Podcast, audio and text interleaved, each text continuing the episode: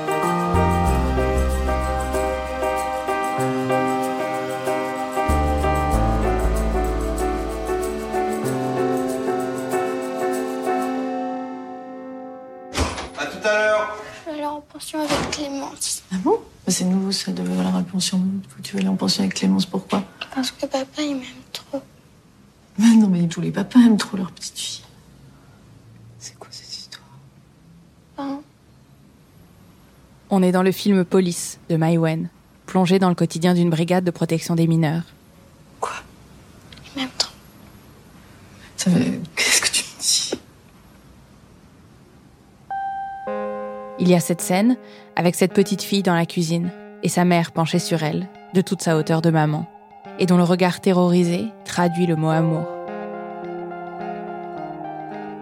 Il y a ce mythe qui persiste.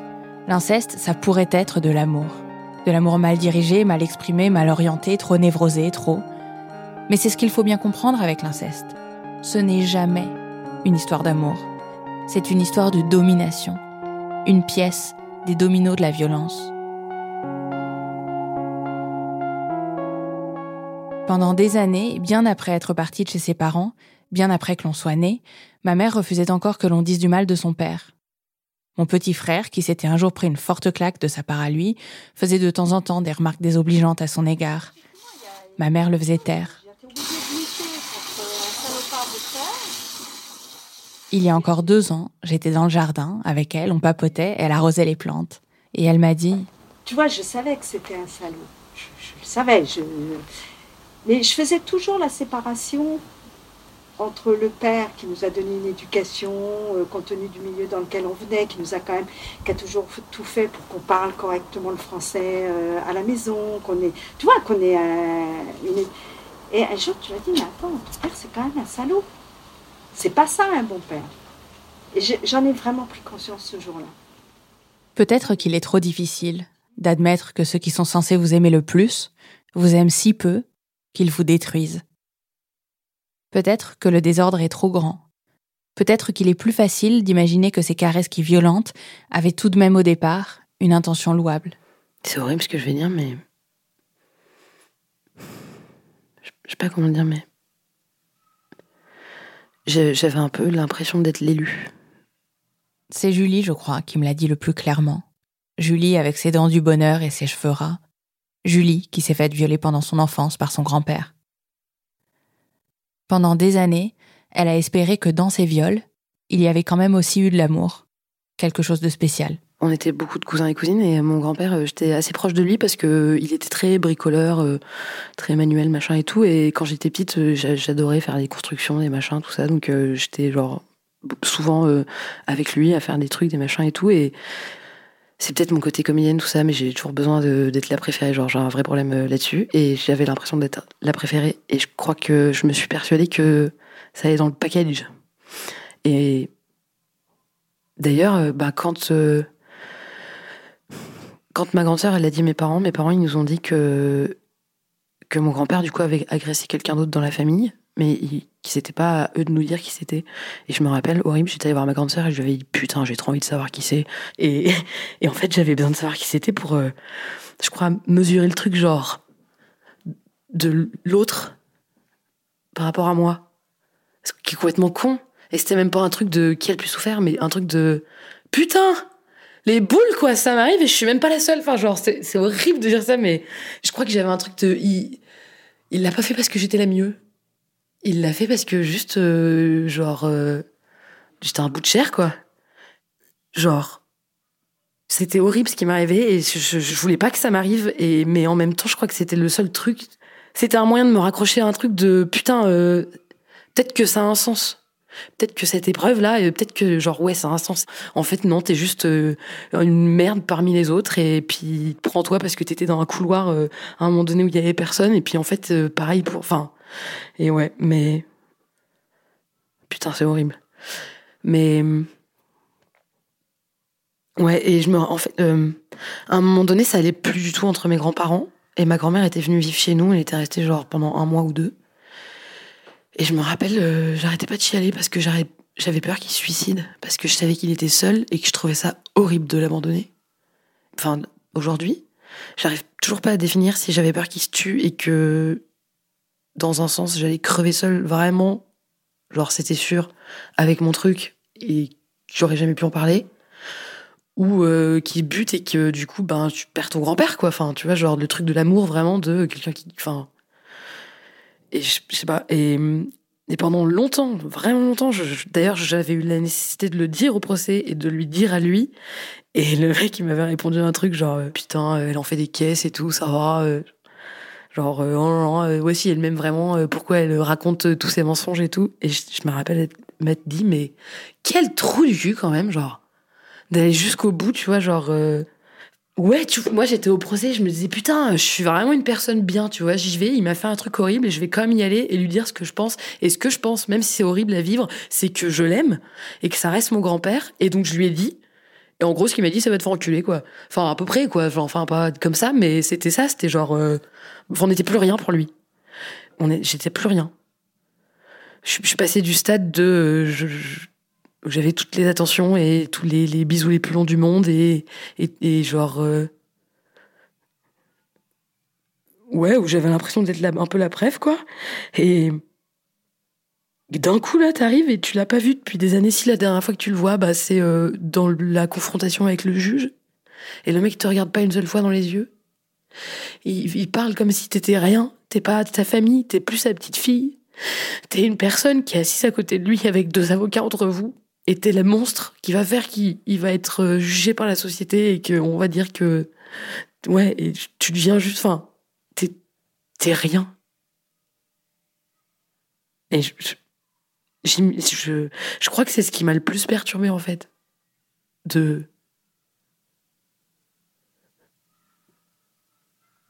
ouais de d'être de- d'être rien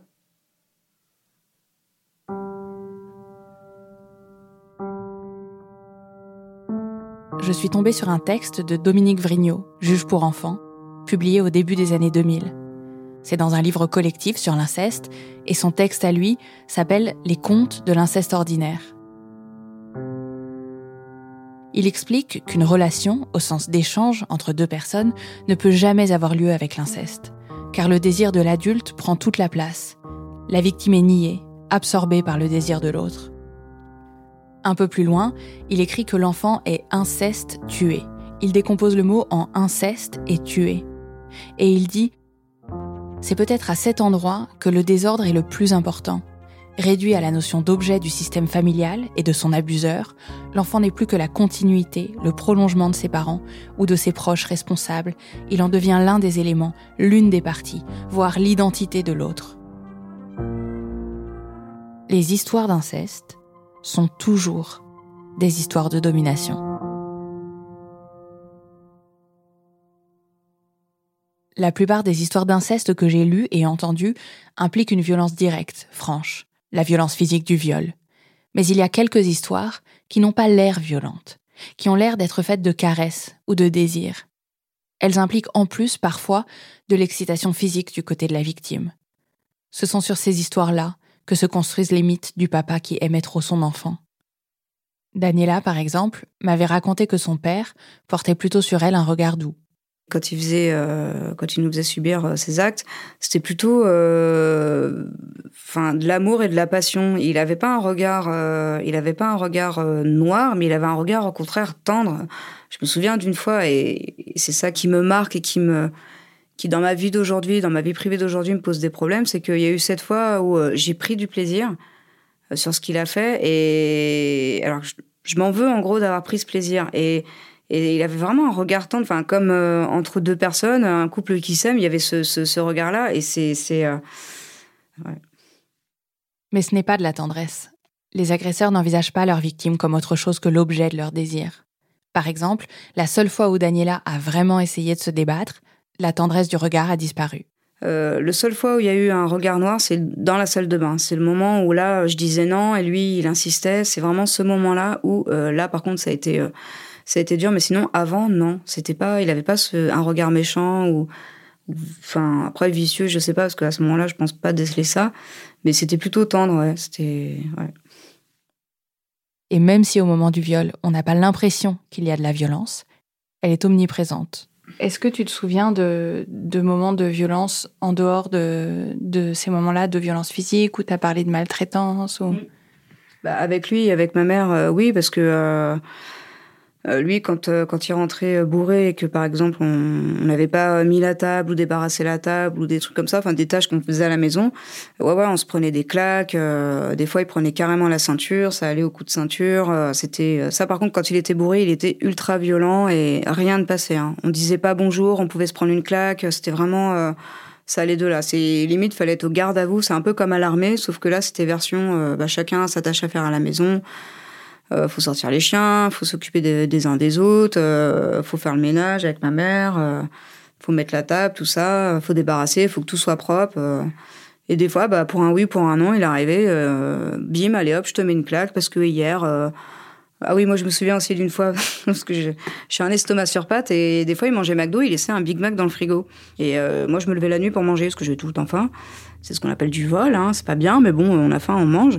Et un jour, je me suis fait griller par mon père. Et là, je il m'a attrapé par les cheveux, il m'a mis dans la salle de bain, il m'a mis des coups de poing, carrément la douche froide. Enfin, ça a été hyper violent.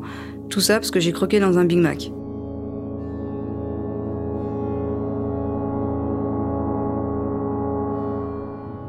L'idée que l'inceste puisse être autre chose qu'une violence infligée par un agresseur, autre chose qu'une souffrance, qu'un écrasement, ça n'a pas de sens. La psychiatre Muriel Salmona, au cours de notre entretien, me disait vous savez, dans les films d'horreur, parfois, c'est quand les agresseurs ont l'air de, de faire le gentil que ça fait le plus peur. Ben, c'est un petit peu aussi euh, ce qui se passe. Souvent, ce qui se passe, c'est que c'est un univers euh, extrêmement euh, où il y a beaucoup de négligence émotionnelle, de, de violence physique ou psychologique. Enfin, qu'il y a, vraiment euh, un mépris total pour les besoins fondamentaux de l'enfant. Et puis que d'un seul coup, sur le mode, aussitôt que mon père me touche et euh, la nuit quand il vient me voir, là, il fait celui qui est extrêmement gentil. Alors ça, ça peut être très très perturbant. Ça, c'est, ça fait partie des manipulations où euh, l'enfant peut se dire que il n'a le droit, il n'a de valeur entre guillemets que si il est euh, instrumentalisé en tant qu'objet sexuel. Et puis de toute façon, les violences sont toujours accompagnées de tout un discours agresseur euh, qui renvoie à la victime qu'elle vaut qu'elle vaut rien, qu'elle est un objet, qu'elle est réduite à son corps, une partie de son corps. Euh, ce qu'il faut voir, c'est que il faut pas s'arrêter uniquement à l'acte et à ce qui est dit aussi. Rien que le fait qu'on exerce des violences sur vous, c'est-à-dire que l'on considère que votre intégrité physique et, psychique n'est pas un sanctuaire en quelque sorte. J'ai entendu pendant mon enquête des gens qui me disaient Mais qu'est-ce que tu fais des gens qui s'aiment? Des frères et sœurs qui tombent vraiment amoureux. Et je me suis souvenu de ce film américain sorti en 2012, The Color Wheel, d'Alex Ross Perry. À la fin, spoiler, le frère et la sœur couchent ensemble. Le journal Le Monde avait alors parlé de transgression joyeuse. Trois ans plus tard, en 2015, le film Marguerite et Julien de Valérie Donzelli était présenté à Cannes. L'histoire d'un frère et d'une sœur et de leur amour impossible que la bienséance et les lois entravent. Marguerite et Julien sont frères et sœurs, mais c'est Julien l'aîné. Une sorte de Roméo et Juliette subversif. Ils s'aiment si fort que rien ne peut les séparer. Mais il n'y a pas d'inceste heureux, ni consenti. Des dizaines de personnes que j'ai interrogées, dans différents contextes, de celles dont la vie a été démolie à celles qui sont heureuses aujourd'hui, aucune ne m'a jamais dit que c'était pas si grave. J'ai cru lors d'une lecture avoir trouvé une exception, dans Kiss Daddy Goodnight de l'américaine Louise Armstrong. Sur les 240 pages de témoignages de son livre, publié dans les années 70, ce que j'ai trouvé le plus pénible à lire, ce sont les quelques-unes consacrées à l'histoire d'Annabelle. Une jeune femme qui écrit pour défendre la relation qu'elle a avec son père. Elle couche avec lui et tout va bien. Elle couche avec lui depuis qu'elle a 6 ans, et certes à l'époque c'était un peu jeune, mais depuis qu'elle est plus grande, vraiment, tout va bien. Et plus les lettres s'accumulent, plus son récit est émaillé d'anecdotes d'humiliation dans lesquelles son père lui demande de coucher avec des amis à lui, et elle le fait parce qu'elle adore faire plaisir à son père, et lui couche avec d'autres femmes devant elle, et elle se sent terriblement délaissée et malheureuse, ce qui l'incite à aller encore plus loin pour lui faire plaisir. Et tout dans ses lettres suscite la stupeur. Elle dit qu'il s'aime, et plus elle donne des détails, plus on a envie de lui dire c'est pas ça l'amour. Il n'y a pas d'amour incestueux. Il y a tout un spectre de la chosification à la haine.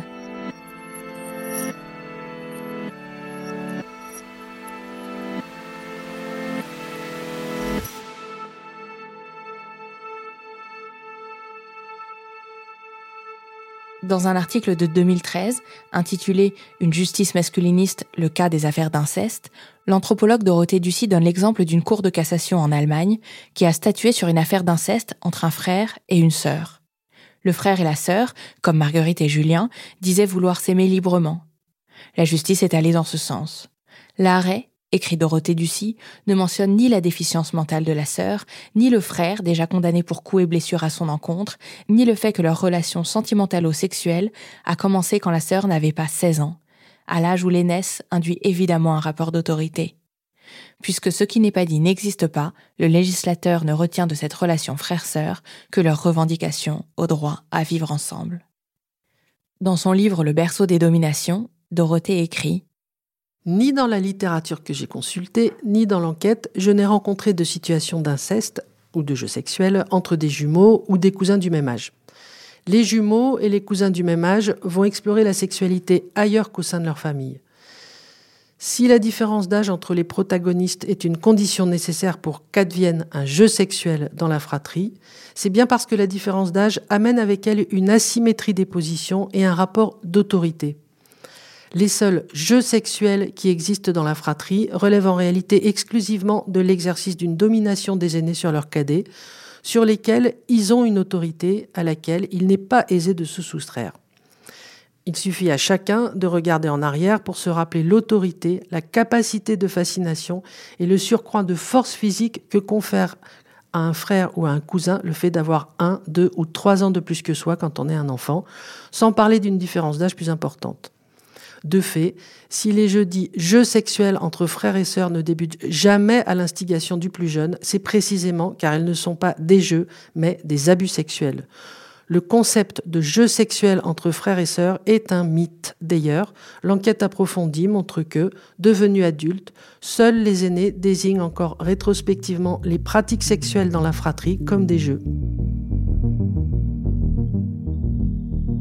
L'histoire de Marguerite et Julien mise en scène par Valérie Donzelli au cinéma, est inspirée d'un fait divers réel qui s'est déroulé sous le règne d'Henri IV, il y a bien longtemps.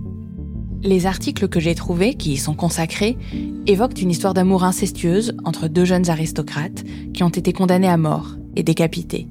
Mais si l'on regarde d'un tout petit peu plus près cette histoire, on se rend compte que Julien était de 4 ans, l'aîné de Marguerite. Alors que Julien a 13 ans, il est envoyé au collège par ses parents qui essaient de les séparer pour mettre fin à leur relation. Cet inceste a donc déjà débuté quand Julien a 13 ans. Marguerite n'en a alors que 9. Qu'est-ce que c'est qu'une histoire d'amour à laquelle consentirait une petite fille de 9 ans? Et 9 ans, au XVIe siècle, c'est toujours 9 ans. Un corps inachevé, prépubère, la fragilité de l'enfance. L'inceste, ce n'est jamais une histoire d'amour. Et ce n'est pas toujours une pathologie non plus, ni un trouble mental.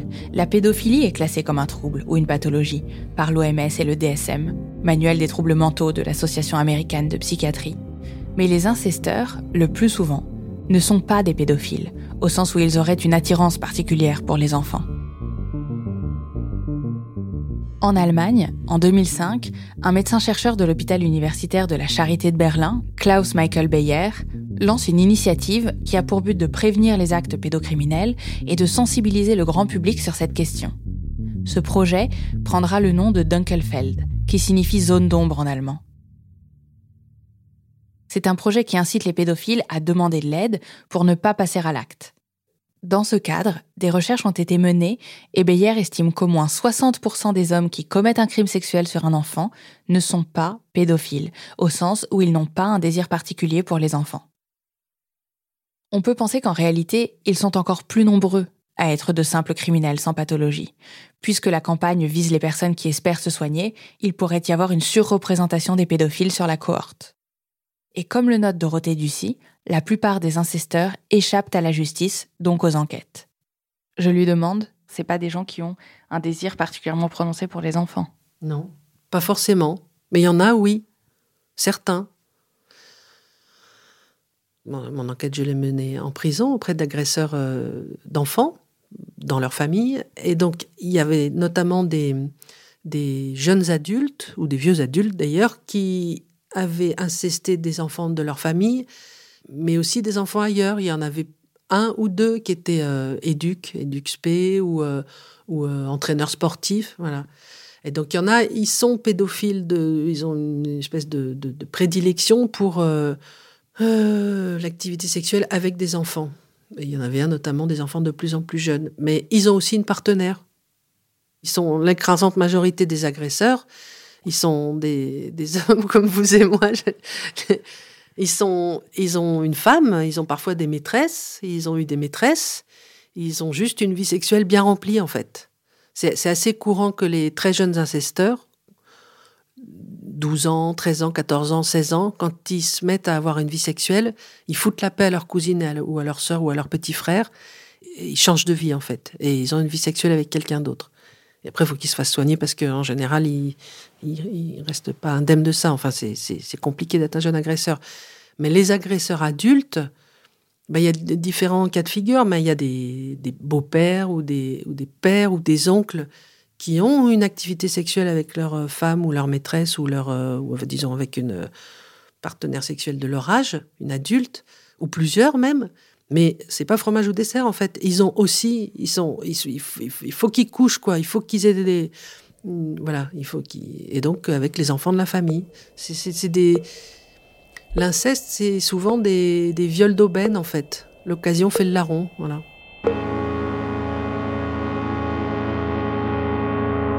Ça peut être un viol conjugal, un viol incestueux. L'homme prend.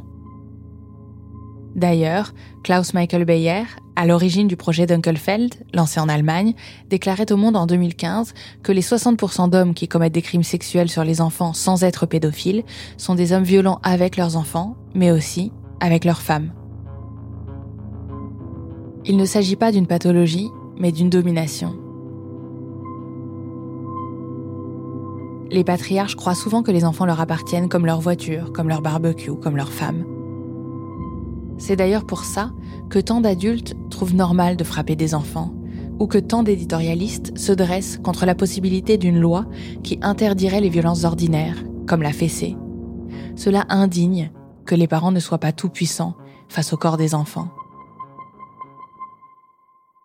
Et il y a une autre chose qui m'a marqué dans le livre de Dorothée Ducy, un détail sordide la violence des incesteurs envers les animaux, comme le signal d'une violence qui s'étend à tout. L'agresseur dispose à son gré de toutes les vies, femmes, enfants, animaux, mis ensemble dans un grand coffre à jouer. Il se sert. Dorothée écrit La violence exercée sur les animaux domestiques de la maison, ou de la maison des voisins, ou de celle des cousins, est un moyen courant et très efficace pour terroriser la famille. Devant l'incesté, et en général devant toute la famille médusée, l'incesteur tabasse le chien, ou plus radicalement, le tue, devant tout le monde. Elle rapporte l'histoire d'une victime d'inceste, dont le père avait tué le chat à coups de râteau.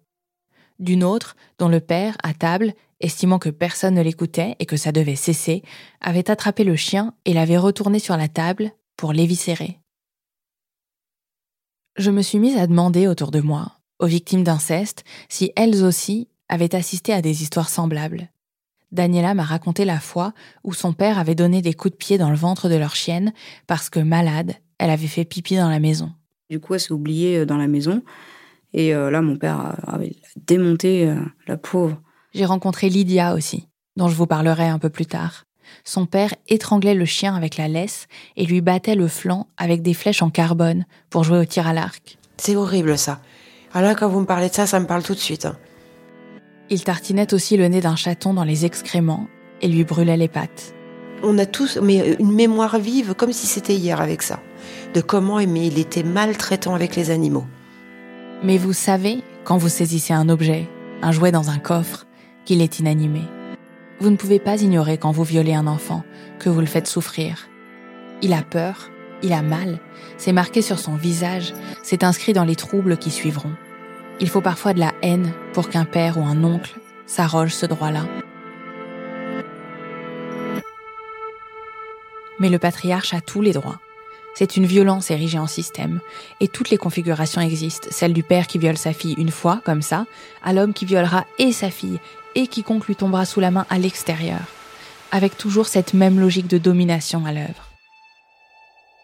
À chaque fois, je suis euh, là aussi euh, complètement interloquée. Muriel Salmona. Sur le fait que, par exemple, souvent, par exemple, les magistrats, les policiers, etc., ils font une séparation entre les violences qui ont lieu à l'intérieur de la famille et les violences qui ont lieu à l'extérieur. Alors qu'il y a une, c'est un continuum total. Et que, par exemple, un homme qui va euh, violer sa- ses enfants, ou ses- en fait, il serait pas dangereux pour les autres enfants. Alors que bien sûr que, que si, c'est du, c'est du même ordre, sauf qu'il se fait la main. L'histoire de Laure dit bien le continuum qu'il y a entre ces différentes violences. Son père l'a agressée une fois, il a violé sa sœur pendant des années, et puis au fur et à mesure des années, Laure a mesuré qu'il n'y avait pas eu qu'elle deux. Il y avait eu d'autres femmes de la famille, et sans doute d'autres femmes hors de la famille. Je pense que c'est vraiment un, un- un type euh, euh, à proie. euh, Mon père donc venait des, vient des Antilles et euh, sa fratrie a été euh, dispersée euh, en fonction de- des services militaires. C'est-à-dire que tous les garçons de sa famille se sont retrouvés en métropole ou en Europe quand ils ont été envoyés au service militaire. Il a un de ses, son frère aîné, beaucoup plus âgé que lui, qui était en Allemagne et qui a construit une famille en Allemagne, donc un oncle que je connaissais très peu, et qui est décédé quand j'étais petite. Donc j'avais quatre ans et demi. Quand il est décédé, lui avait trois enfants, et ces trois enfants adolescents se sont retrouvés rapatriés en France parce qu'ils n'avaient pas leur maman non plus. Et euh, une de mes cousines est venue vivre chez moi. Elle avait 16 ans à l'époque, et euh, elle est restée vivre chez nous pas très longtemps, parce qu'assez rapidement, elle s'est mise à fuguer. Et je revois ma mère euh, excédée parce qu'elle devait aller la chercher, donc elle ne rentrait pas du lycée. Euh, et ma mère se retrouvait à aller euh, faire des tours en voiture dans le quartier du lycée pour la pour voir où elle était, et la retrouver dans un café, euh, voilà. Et je réentends ma mère durant le reste de mon enfance, donc cette ado n'est pas restée chez nous très longtemps. Elle est allée finalement chez un autre de mes oncles qui n'avait pas d'enfant, avec un, autre couple, un autre frère de mon père. Et en fait, je réentends ma mère, par exemple, beaucoup dire pendant mon enfance que ah vraiment ça n'a pas été facile quand elle était là, euh, bah, parce qu'elle fuguait, nanana. Mais par exemple, je pense qu'elle a été aussi euh, victime de mon père et qu'en fait ces fugues, c'était pas le décès de ses parents, etc., de sa, de son père et l'abandon de sa mère. C'était ce qui s'était produit chez moi en fait. Et je pense que mon père a vraiment eu comme ça un comportement inapproprié avec les adolescentes et les jeunes femmes euh, en permanence. Je pense que mon père était dans une démarche euh, d'agression, euh, d'agresseur sexuel euh, plus large que ça.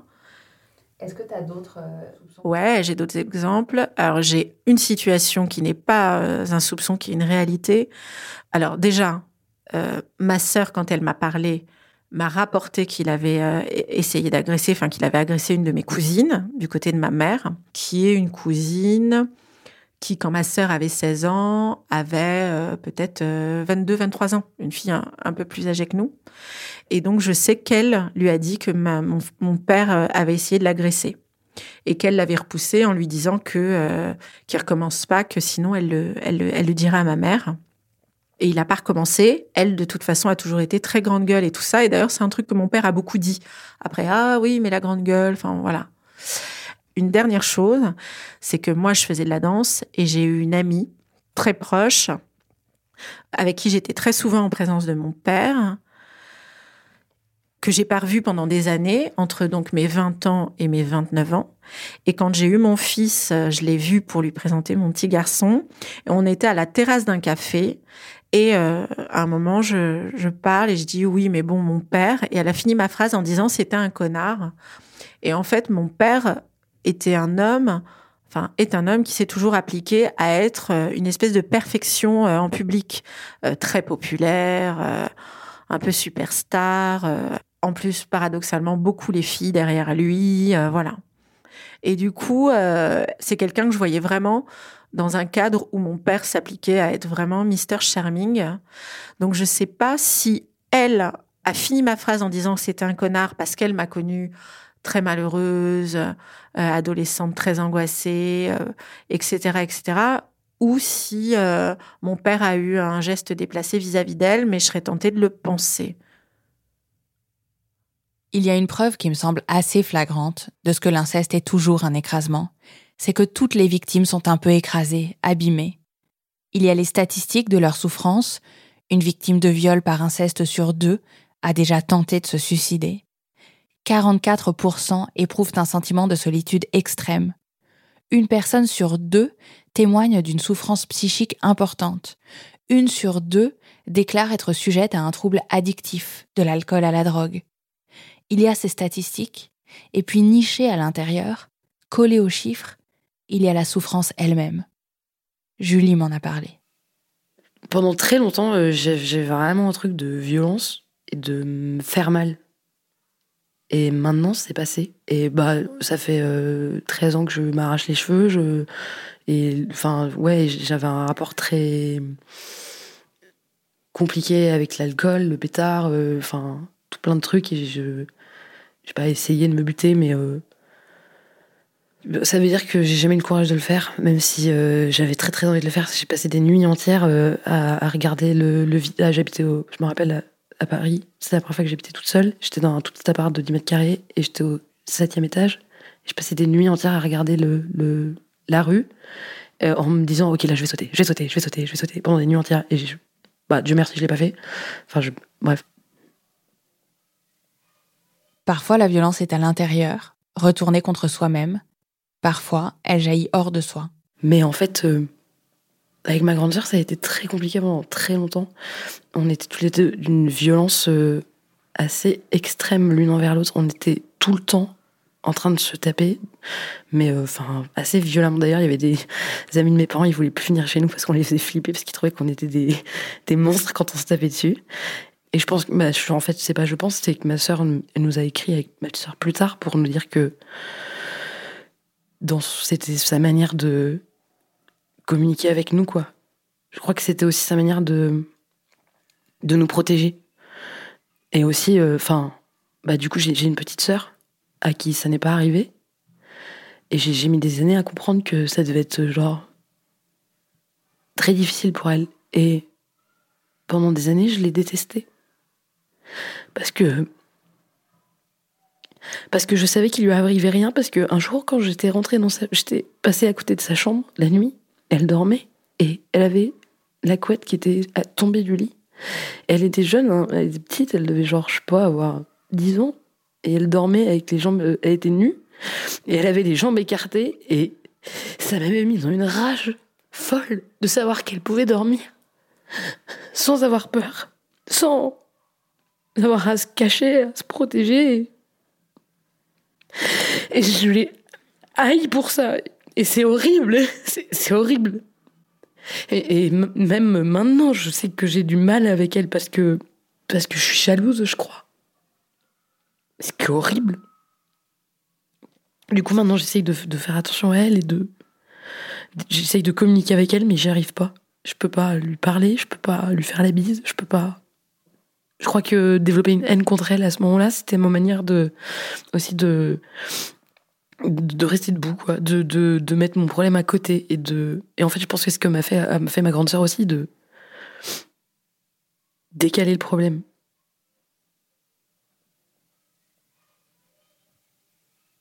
Toute cette souffrance, ça ne veut pas dire qu'on ne s'en sort pas. Soyons clairs, on peut s'en sortir. On peut aimer, s'amuser, faire la fête, être heureux. Vraiment, j'en ai rencontré des victimes heureuses, debout, comme ma mère. Mais selon ce que l'on a vécu, selon l'âge, la fréquence, la personnalité, selon l'entourage, selon les mots qui ont été dits après, les réparations, l'amour reçu, il y a des ruines intérieures plus ou moins grandes. Mais il y a toujours un petit tas de ruines, comme le dit Laure. Si je devais juste dire quelque chose, c'est qu'il faut que les hommes euh, qui ont ce type d'agissement, euh, comme très souvent ils avanceront, qu'ils aiment leur enfant et que c'est ce qu'ils ont de plus cher au monde, il faut qu'ils se rendent compte du fait que même si euh, moi aujourd'hui je suis là et que je vais très bien, euh, je suis pas tout à fait entière. C'est-à-dire qu'il y a une partie de moi qui est détruite pour toujours. J'ai complètement reconstruit autour un échafaudage qui est lumineux, mais la réalité, c'est qu'il y a un endroit de moi qui est mort. Et tous les jours, quand je vois les autres vivre, tous les jours, quand je vois les autres vivre, et quand même je regarde mon enfant vivre avec son père, avec moi, etc., je suis obligée de voir ce, ce, morceau mort de moi, ce morceau de mort en moi me, me saute aux yeux. Je vois très bien ce que les autres ont que je n'ai pas, euh, que je n'aurai jamais. C'est pas une histoire de bonheur ou pas, parce que je suis très heureuse, mais les autres ont quelque chose que je n'ai pas, qu'on m'a pris, qu'on a tué, qu'on a détruit. Et, et, je vois bien, quand je vois que les autres l'ont, que c'est trop beau et que moi, j'y. Pour moi, c'est non. Je lui ai demandé ce que c'était que ce truc en moi. C'est tout un rapport à l'autre, toute une possibilité de se lier euh, d'une façon euh, qui semble universelle, mais qui ne l'est pas, parce que quand on a eu, quand on a été si mal aimé, et qu'on a eu à apprendre à faire sans ses parents, sans cet amour, sans cette protection, euh, on est différent. On est différent. Il me manque quelque chose qui n'est pas un code. C'est pas comme, c'est pas un code social qui me manque. Euh, il me manque euh, tout un, tout, tout un éventail de possibilités, euh, pas d'émotions, mais de, de connexion. Souvent, on évoque le fait que il y a, y a l'idée que quand on a été violé, euh, derrière, euh, on, remarque que le, cerveau réagit à certaines choses différemment. Eh bien, je pense que c'est cet ordre, en fait, que euh, quand le lien qu'on a à ses parents, c'est celui-là, il y a tout un tas de connexions dans le cerveau qui se font pas et qui se feront jamais, en fait. Il y a quelque chose qu'on a tué en moi qui est mort et c'est une réalité.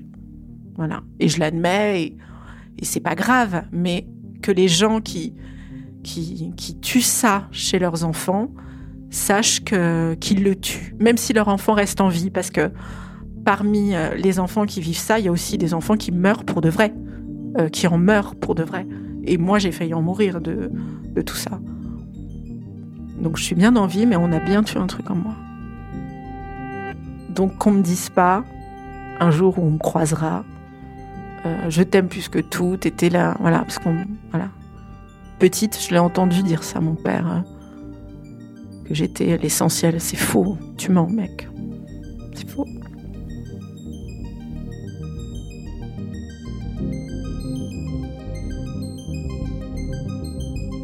Le système de domination de l'inceste sévit dans la plus petite unité sociale qui soit, celle de la famille. Il normalise tout de suite la violence, l'écrasement, il codifie le silence. Mais il a un reflet dans l'ensemble de la société, comme si elle était nimbée dans le même silence, comme si la famille servait de maquette miniature à la réplique grandeur nature d'un système d'oppression. On enferme les victimes dans un jeu de poupées russes qui les étouffe. Si elles ne doivent pas parler, elles ne seront pas non plus entendues, ni par les proches, ni par les autres et manifestement pas par la justice, qui, comme un écho distant, dit aux victimes qu'elles ne seront pas protégées, qu'elles n'ont pas intérêt à parler, qu'il faut perpétuer les silences.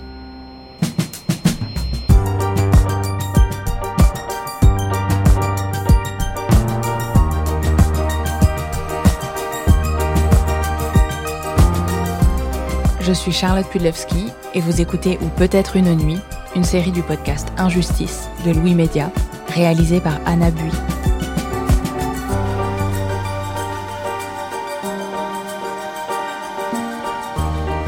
Dans le prochain épisode, on parlera de la justice française, incapable de prendre en charge les enfants victimes de violences, et de la manière dont elle ne s'améliore pas. Sur certains points, elle régresse.